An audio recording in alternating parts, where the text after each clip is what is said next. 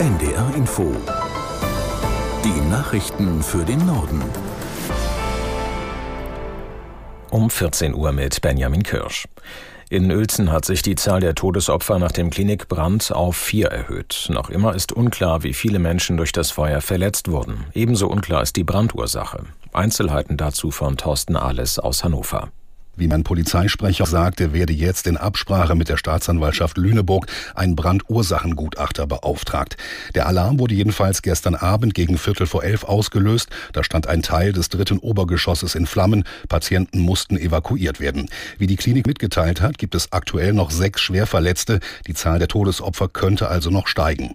Irritationen hatte es zwischenzeitlich gegeben, als es hieß, dass noch eine Person vermisst werde. Da hat es aber vermutlich in der vergangenen Nacht einen Fehler beim Abgleich Abgleich der Patientenliste gegeben. Laut Polizei wird aktuell nach niemandem gesucht. Politiker mehrerer Parteien haben entsetzt auf den Bauernprotest auf dem Fähranleger Schützil in Schleswig-Holstein reagiert. Auch Bauernverbände verurteilten das Vorgehen der Landwirte. Sie hatten eine Fähre blockiert, von der Bundeswirtschaftsminister Habeck gerade aussteigen wollte. Der grünen Politiker hat sich nun selbst schriftlich zu dem Vorfall geäußert. Aus Berlin Lissy Kaufmann.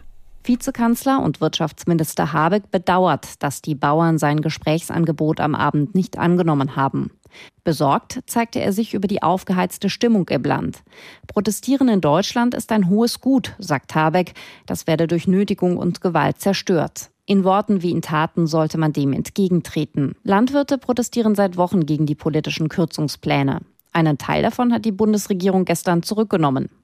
Den Landwirten geht das aber nicht weit genug. Für kommende Woche sind neue Protestaktionen angekündigt.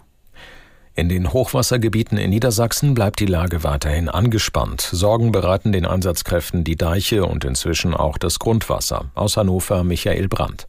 Die Einsatzkräfte bringen heute deswegen nochmal rund 7000 Sandsäcke an betroffene Stellen.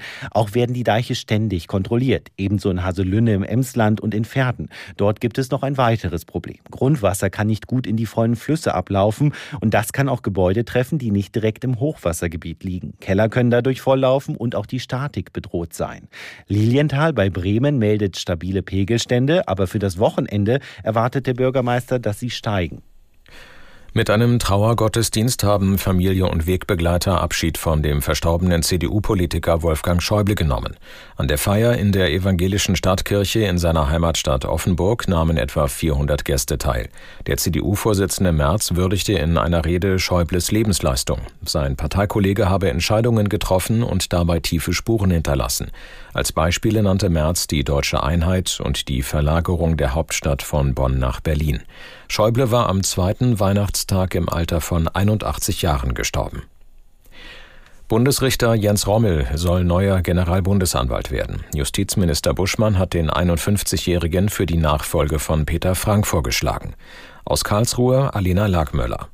Jens Rommel ist seit knapp vier Jahren Strafrichter am Bundesgerichtshof. Davor leitete er die zentrale Stelle zur Aufklärung nationalsozialistischer Verbrechen mit Sitz in Ludwigsburg. Die Bundesanwaltschaft kennt Jens Rommel ebenfalls von innen. Dort war er vier Jahre lang wissenschaftlicher Mitarbeiter.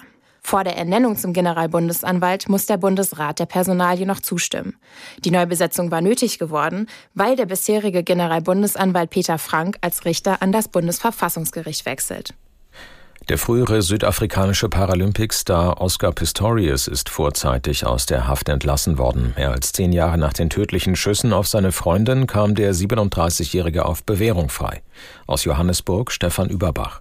Die Auflagen für Pistorius sind streng. Er darf unter anderem seinen Wohnort ohne Erlaubnis der Behörden nicht verlassen, muss gemeinnützige Arbeit machen und ein Anti-Aggressionstraining absolvieren.